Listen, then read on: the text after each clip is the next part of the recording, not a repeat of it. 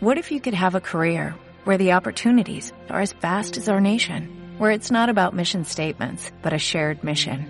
At U.S. Customs and Border Protection, we go beyond to protect more than borders, from ship to shore, air to ground, cities to local communities. CBP agents and officers are keeping people safe. Join U.S. Customs and Border Protection and go beyond for something far greater than yourself. Learn more at cbp.gov/careers.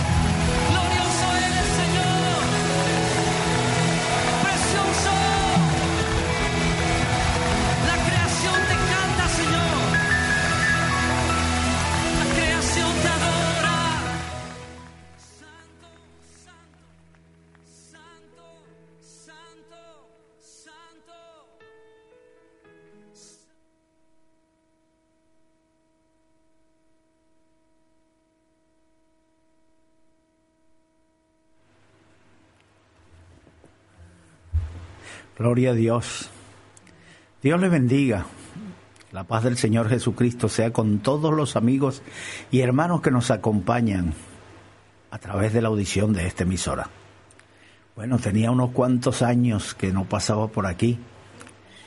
Iba de paso por aquí y vi ahí que decía Radio Amanecer. Y dije, esta gente la conozco yo. Toqué la puerta. Tocar no es entrar lo cierto es que cuando toqué me abrieron la puerta y aquí estoy. Y estando conversando con la hermana Nieve me dijo, comparte algo. Y yo le dije, ¿tú crees? Ella me dijo, sí. Bueno, y yo ni corto ni perezoso pasé aquí al estudio y me senté frente a este micrófono. Quiero saludar a todos los amigos, a todos los fieles oyentes de Radio Amanecer. Desde aquí envío todo mi cariño y recordarle que siempre estado orando por esta ciudad, por esta emisora, por los oyentes, por los amigos, por los que están siempre al lado de la obra de Dios, apoyando con sus oraciones. Dios les bendiga en este verano caliente aquí en la tierra, la costa del sol. Me siento contento aquí, vine a estar con los hermanos de Luz del Mundo en los bautizos que se realizaron el día sábado allá en la playa del Tintero o El Palo. Allí estuvimos. Y ayer el Señor me concedió el privilegio de estar con los hermanos también en la Iglesia Luz del Mundo. Fue una bendición, pudimos compartir la palabra del Señor. Algunos se preguntarán, bueno, ¿y hermano Edgar, dónde han dado todo este tiempo? La pregunta sería más bien dónde no he andado. Yo ando del timbo al tambo, de un lugar a otro, aunque estoy establecido ahí en la ciudad de Barcelona. Allí estoy pastoreando en la ciudad de Hospitalet, esa es una ciudad gemela con Barcelona. Allí, a unos 300 metros del Camp allí estamos, por la gracia de Dios. Llevo estos siete años trabajando allí, sembrando la palabra, compartiendo la palabra y aparte de eso, preparando obreros. Como continuamente salgo, hemos estado abriendo obra en Noruega, hemos estado haciendo un trabajo en Londres, hemos estado abriendo obra allí en Aruba, la isla de Aruba. Allí estuvimos, gracias al Señor, y ha sido una bendición donde quiera que hemos ido. Seguimos haciendo la obra de Dios. Mi meta en esta vida es una sola cosa. Yo no ambiciono mucho, yo no soy un hombre ambicioso. No me he metido a ese mensaje de la prosperidad para tener chaleces y, y yates y BMW. No, yo sigo, yo sigo montado en mi burrito predicando el evangelio por donde me abren las puertas pero mi único sueño y mi única meta en la vida es eh, Hechos 20, 24, allí donde Pablo dijo, de ninguna cosa hago caso ni estimo preciosa mi vida, con tal que acabe mi carrera con gozo y el ministerio que recibí del Señor. He seguido haciendo la obra del Señor y la palabra dice que bienaventurado aquel siervo que cuando su Señor venga lo encuentre haciendo así. ¿Cómo así? La obra de Dios. Y eso es lo que he estado haciendo todos estos años. Aquellos, aquellas personas que son mis amigos, que me aman. Yo lo único que les pido es que me apoyen con sus oraciones.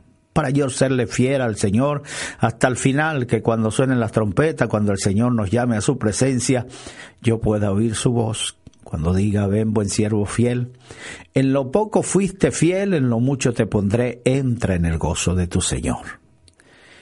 Y como recomendación, como consejo, la gente suele preguntarle al siervo de Dios cuando pasa por un lugar, hermano, qué consejo le deja a la audiencia. Mira, Nieve, yo mismo me estoy entrevistando, ya que no me entrevistas tú.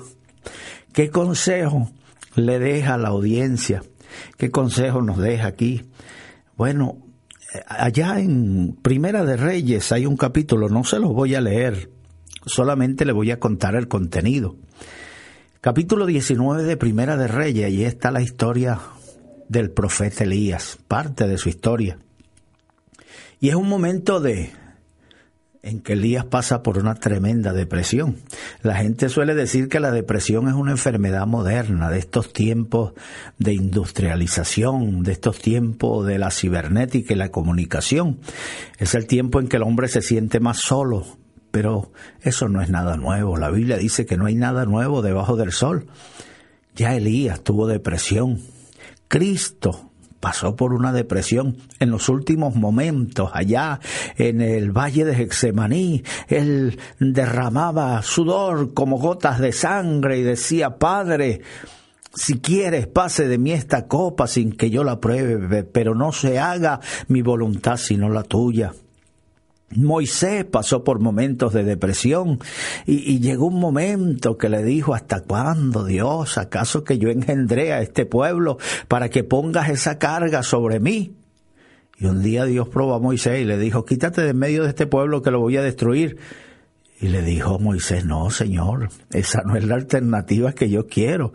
Perdona si me pasé cuando te dije que si yo había engendrado este pueblo, pero no lo destruya. ¿Qué va a decir la gente que oiga que has destruido a tu pueblo? Van a decir que lo destruiste porque no pudiste llevarlo a la tierra que les prometiste. El Dios de toda la tierra no haga tal injusticia. O sea que el hombre hay momentos en que pasa momentos de angustia momentos de soledad, momentos de oscuridad. Hay una canción que cantan los hermanos de Filadelfia por aquí, que, que, dice, cuando en un día gris el corazón se rompe. Se siente gris el alma, se siente gris el hombre, cuando en un día gris se pierden los colores, el blanco de la nieve y el rojo de las flores, solo, solo, solo me quedas tú, Señor, y la verde esperanza. Pues cuando crees que tú estás solo, no pienses en eso, estás equivocado. Cuando tú creas que Dios te ha abandonado, ya no siento la presencia de Dios, tengo mucho tiempo, sin sentir que los vellos se me ponen de punta, sin sentir esa sensación de llenura, sin sentir la presencia de Dios a mi lado. Es maravilloso cuando la sentimos, pero cuando no sientas eso, recuerda que el Señor ha dicho en su palabra, yo estoy con vosotros todos los días hasta el fin del mundo. Todos los días está el Señor contigo, aunque lo sientas o no lo sientas, da igual. Recuerda que la fe ni se siente, ni se oye, ni se ve. La fe es simplemente creer. Y Dios no, no, no nos mandó a vivir por sentir, Ay, yo siento, ah, eh, truenan los predicadores cuando suben al púlpito y gritan, siento la presencia de Dios en este lugar, aquí está Dios. ¿Y qué pasa cuando no la sienten? ¿Acaso que los predicadores siempre suben al púlpito por la euforia del sentimiento? No siempre es así los predicadores que me oyen saben que hay ocasiones en que subimos al púlpito y lo que sentimos es un tremendo desaliento. Hay ocasiones en que nos sentimos fracasados. Hay ocasiones en que sentimos como que Dios está a kilómetros de distancia. Sin embargo, no podemos pensar como aquellos que en su euforia dicen, si no siento su presencia, no subo al púlpito. No subimos igualmente predicamos la palabra igualmente. Oye, eh, entre los evangélicos suceden tantas cosas. La gente cuando se entrega al Señor suele venir creyendo que va a ser rodearse de ángeles. Pero yo les voy a contar una anécdota muy humana. Dos hermanas me acompañaron a, una, a un culto al aire libre, yo predicando, y ese día prediqué Juan 3.16. Y esas dos hermanas iban disgustadas y en medio de la campaña se jalaron por los cabellos, comenzaron a pelearse y yo dejé de predicarle a los inconversos y empecé a predicarle a ella. Les dije, ustedes me vinieron a sabotear. ¿Ustedes qué equipo son? Ustedes son el diablo, les dije. ¿Cómo es posible que yo predicando del amor y ustedes peleándose aquí? Y cuando terminé de hablar con las hermanas, dos señoras me decían, Señor, Señor, Señor, Señor.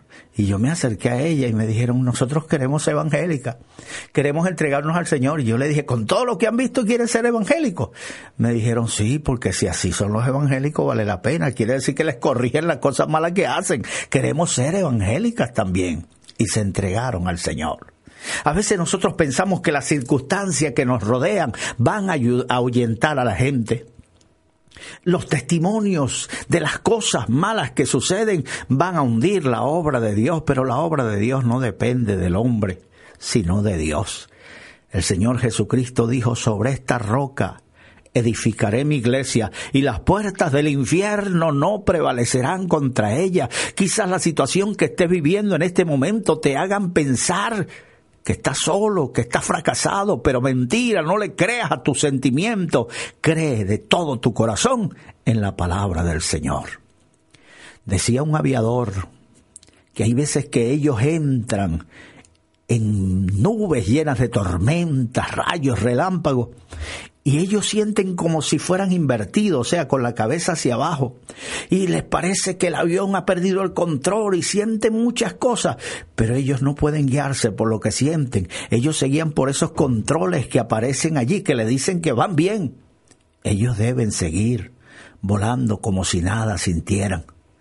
Pues nosotros tenemos una brújula, y esa brújula está en la Biblia, la palabra de Dios.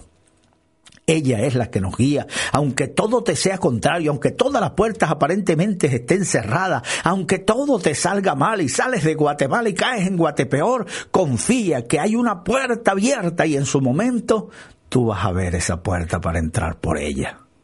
Confía en el Señor. Elías era un profeta de Dios. Un profeta que hizo descender fuego del cielo en tres ocasiones.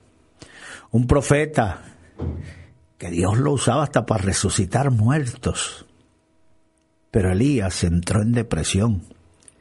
Y Elías salió huyendo y se escondió en una cueva y le dijo a Dios, quítame la vida.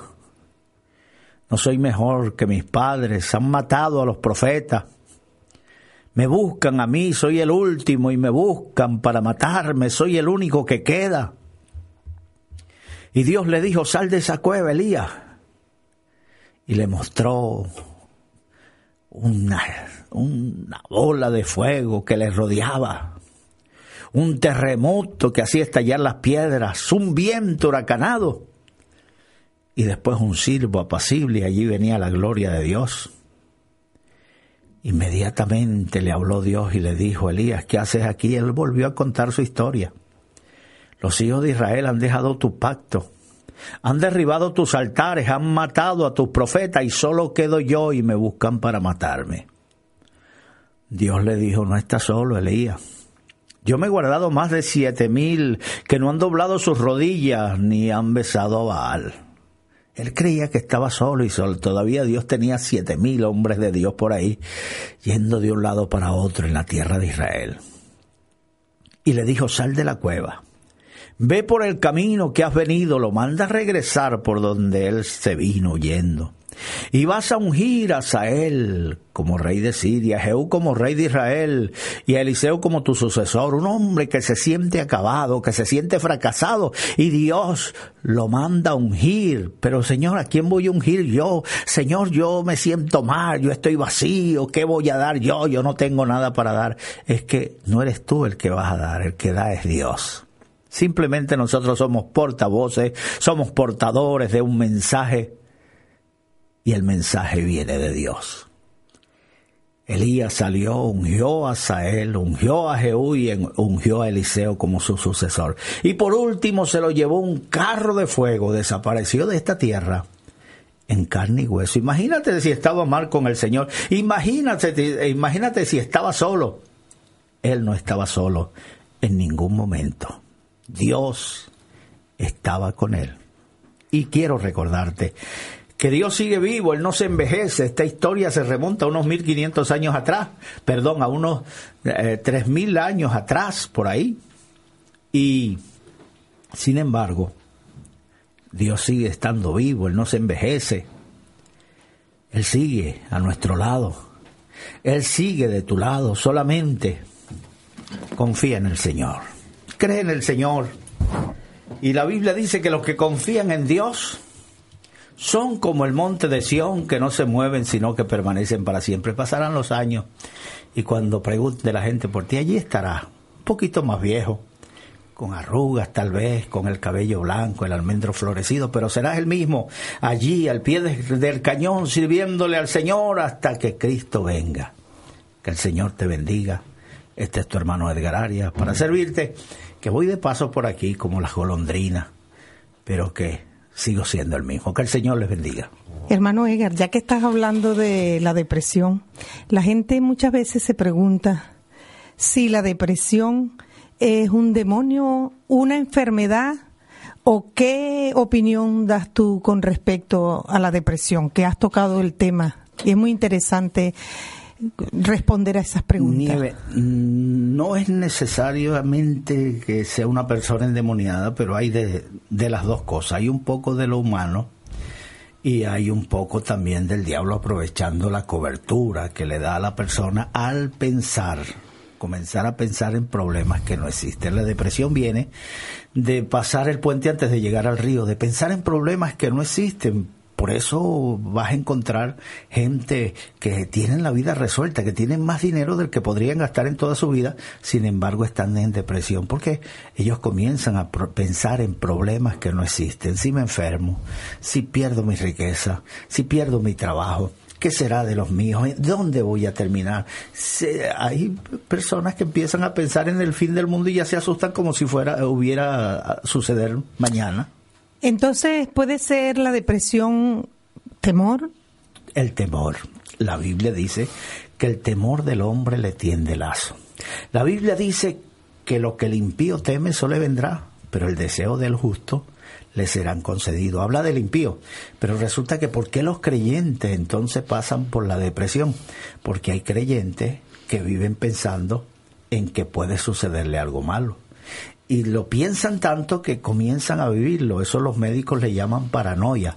Personas que empiezan a pensar en males y llega un momento que se lo creen y, que se creen en enfermedades que no existen y psicológicamente se enferman. Eh, tú no has oído hablar de los embarazos psicológicos. Personas que creen que están embarazadas, mujeres que creen que están embarazadas y no, cuando van al médico no hay ningún ¿Y tienen los síntomas y todo eso? Fíjate que eh, hasta los más santos pueden entrar en depresión.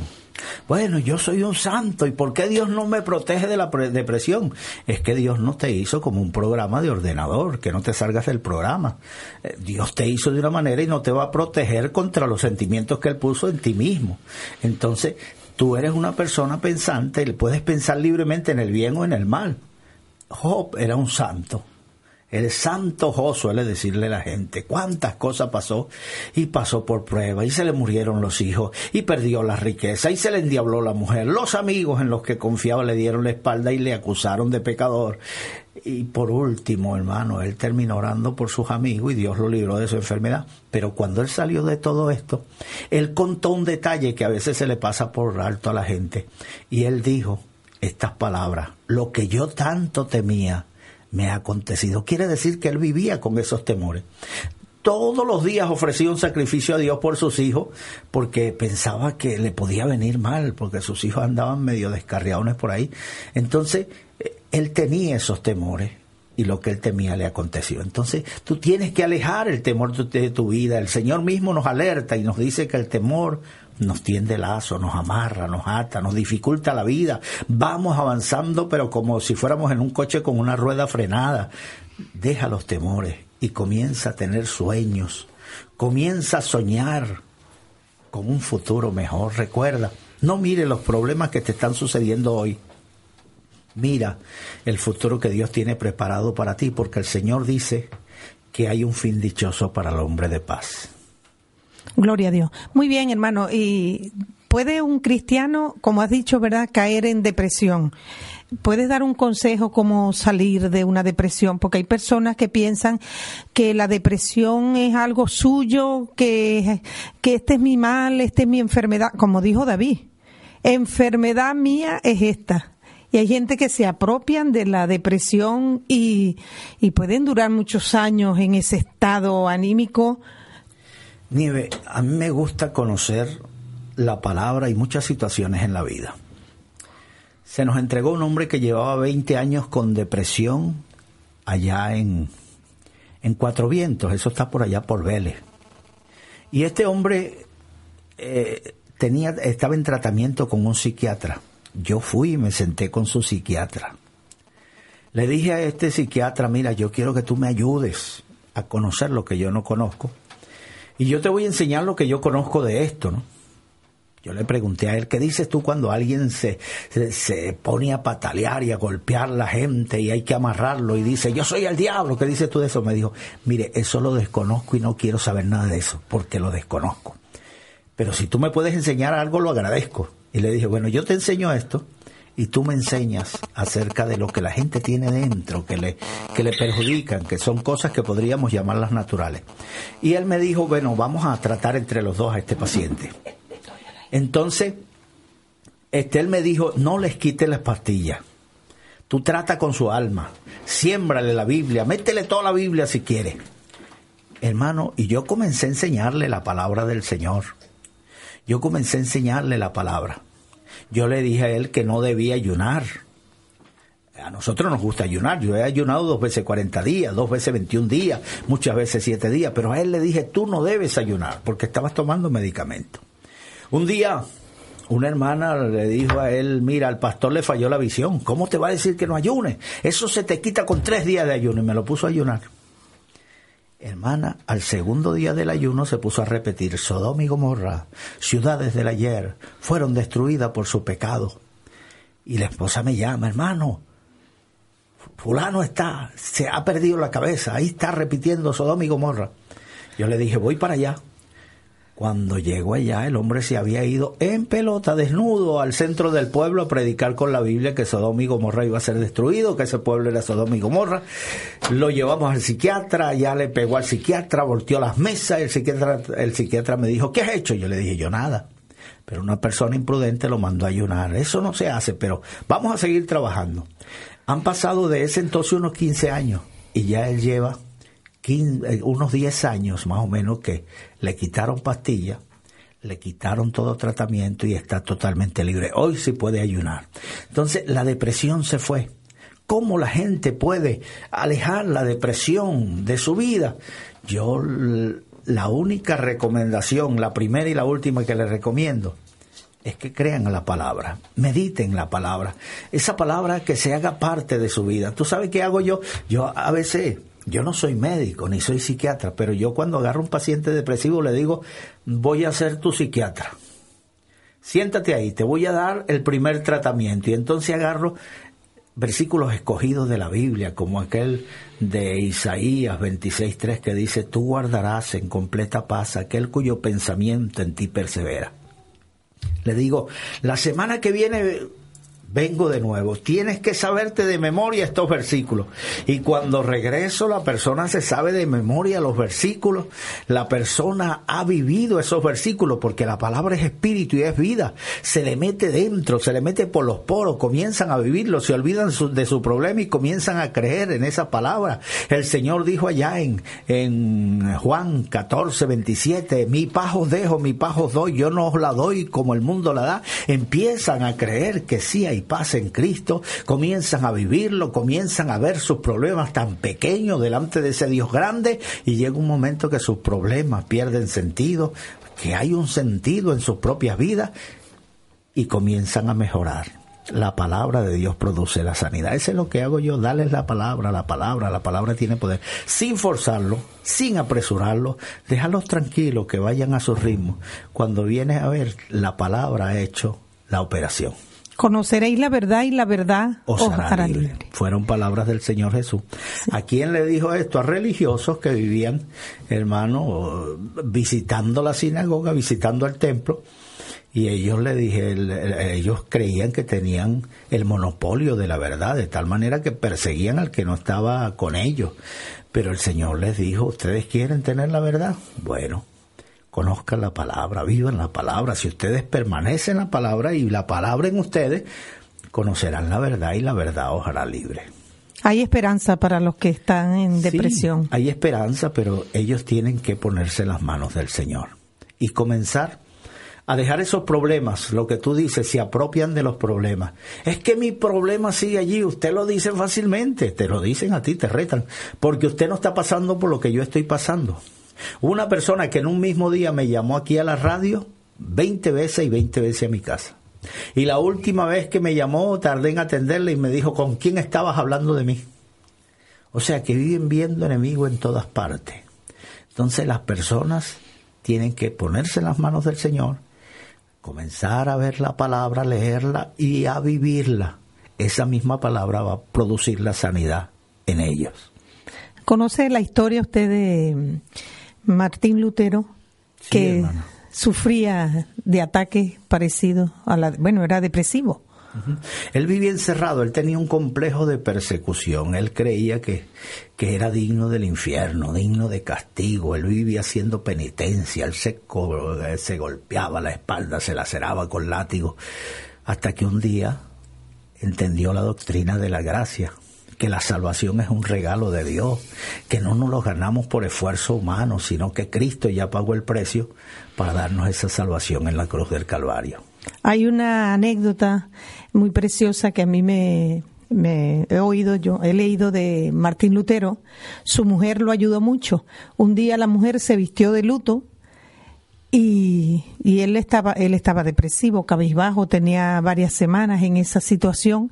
Entonces ve que la mujer se viste de luto de pie a cabeza y le dice, ¿para dónde vas?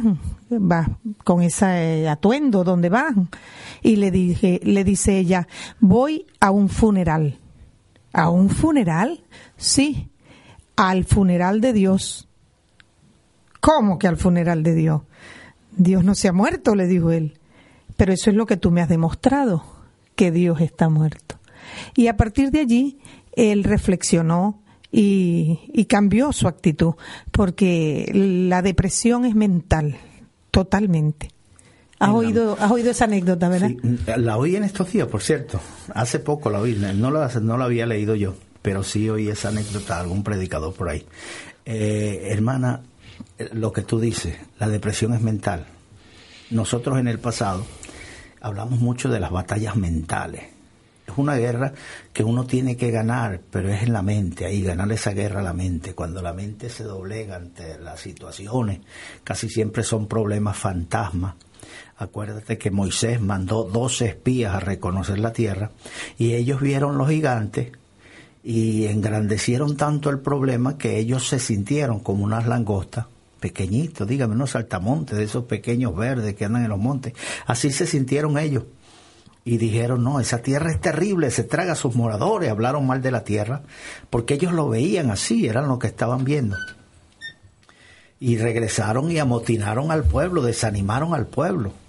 Tú sabes que una persona negativa puede hundir a un pueblo entero. Una de las guerras que hacen, fíjate, los gobiernos han aprendido esto. Cuando hubo la guerra de las Malvinas, los argentinos pusieron una radionovela y el argumento de la radionovela era hablar de un soldado que fue enviado a una guerra que no era su guerra, a un país que no era su país, a luchar por una tierra que no era de ellos. Algunos de ellos, padres de familia, hijos, compadres, dejaron sus tierras, sus seres queridos, para luchar en un lugar que no era su lugar, en una cultura lejana que desconocían y muchos soldados cayeron en depresión. Tuvieron que traer psiquiatra desde Inglaterra para tratar a esos soldados. Porque si la gente logra perder la guerra en la mente, ya la tiene perdida totalmente.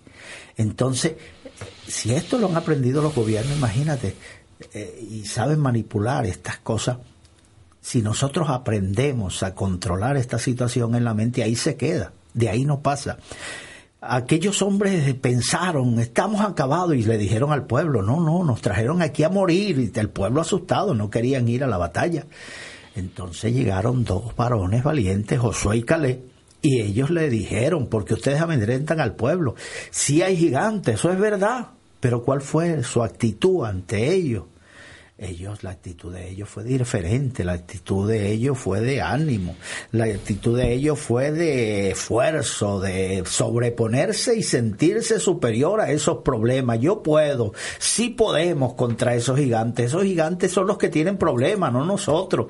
Están ellos, pero ellos tienen un gran problema, ellos están solos y con nosotros está Jehová. Y nosotros vamos a subir y nos vamos a comer a esos gigantes como a pan, los vamos a devorar. Y entonces Dios le dijo a estos dos varones, según habéis hablado a mis oídos, así haré yo con vosotros. Ustedes van a poseer la tierra. Y la poseyeron. Ellos entraron, los demás no entraron, pero ellos sí. Entonces la gente comienza a repetir su problema y lo repite tanto que llega un momento que lo vive, que lo vive. Entonces vamos a dejar de vivir los problemas y a vivir la palabra del Señor la confianza y la fe en el Señor. La Biblia dice, el que habita al abrigo del Altísimo morará bajo la sombra del Omnipotente. Pero hay que habitar, hay que vivir, hay que confiar en el Señor.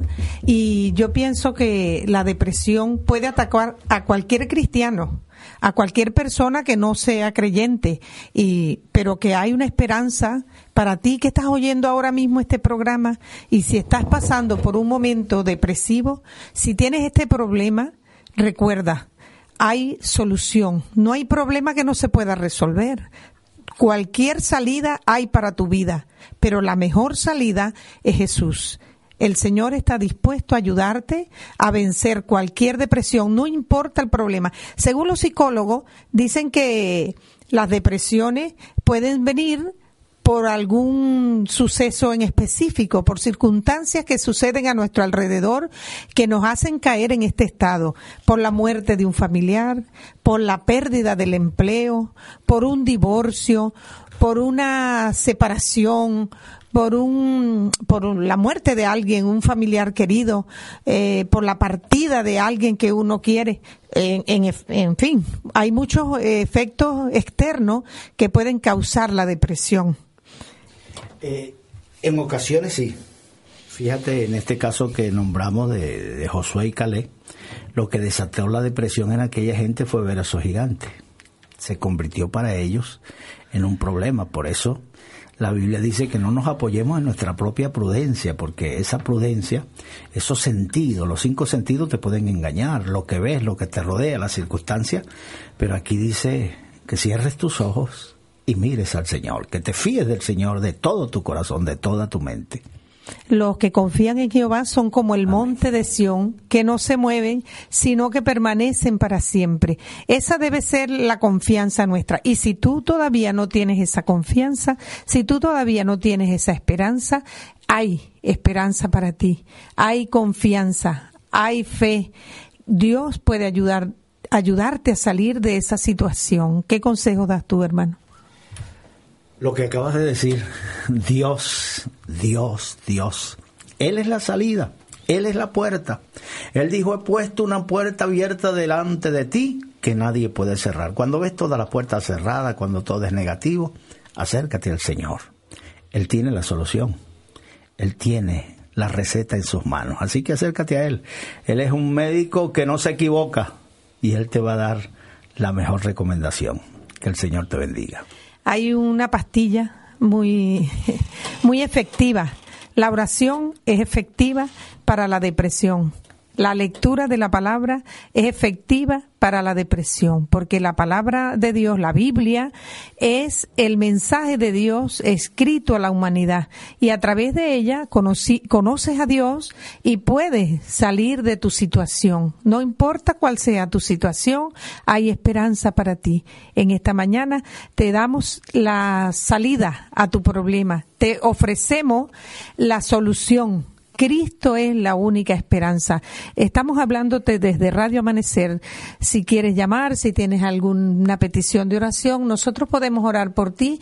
Puedes llamar al 952-654-254. Estamos en, en vivo en este programa a esta hora. No es grabado. No, es grabado. No es un programa enlatado. No es una cinta que está, que hemos puesto. Es la palabra del Señor viva y directa que Dios tiene para ti en esta mañana. Eh, nuestro pastor Edgar está de paso y le hemos invitado para que venga y nos salude desde esta emisora. Hay muchas personas que fueron ayer a la iglesia a oír el mensaje de Dios, pero no solamente queríamos que oyeran los que estamos allí en la iglesia, queremos también que oigas, tú que estás en tu hogar, tú que estás allí en tu casa, puedes recibir también esta palabra de fe, de esperanza. Podemos orar por ti, podemos pedir al Señor por ti, no importa la enfermedad que tengas, no importa el problema que estés pasando, ah, podemos orar por ti y Dios puede hacer un milagro en tu vida. Para Dios no hay nada imposible. Cristo es la única esperanza para tu vida. Hermano pastor. Gloria a Dios. Bueno, pues sí, aquí estamos. Y si necesitaras algo ahora mismo, estamos dispuestos a orar por ti. Estamos dispuestos a orar por ti. Así que llámanos en este momento y estaremos atendiendo tu llamada. De todos modos, vamos a hacer una oración, Nieve, por aquellos que están necesitando Ahí está un teléfono gritando, yeah. Gloria a Dios, vamos a orar. Vamos a orar. Padre bueno, Señor, en el nombre de Jesús de Nazaret. Ahora mismo, Padre, estoy pidiéndote por, aquellos que han oído este esta pequeña reflexión. En el nombre de Jesús, toma su vida en tus manos. Hoy, en este día, hasta hoy llegó la situación de esa persona.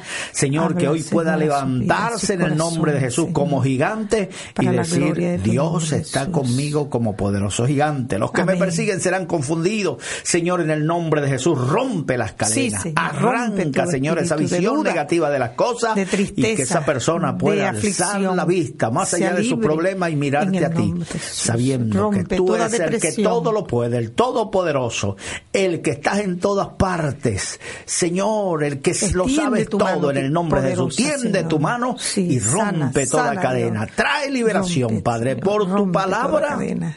Y en tu nombre yo los declaro libres. Señor, sana los enfermos que nos estén escuchando en este día. Tiende tu mano hacia ellos y arranca toda enfermedad en el nombre de Jesús. Amén.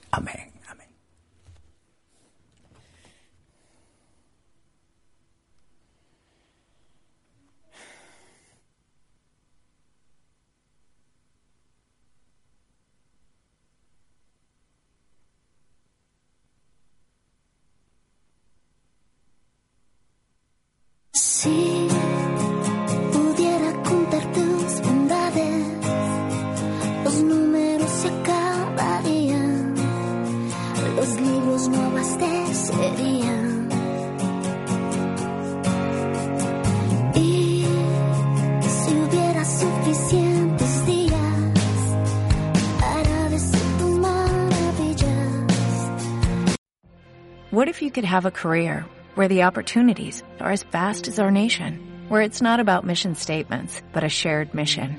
At U.S. Customs and Border Protection, we go beyond to protect more than borders, from ship to shore, air to ground, cities to local communities. CBP agents and officers are keeping people safe.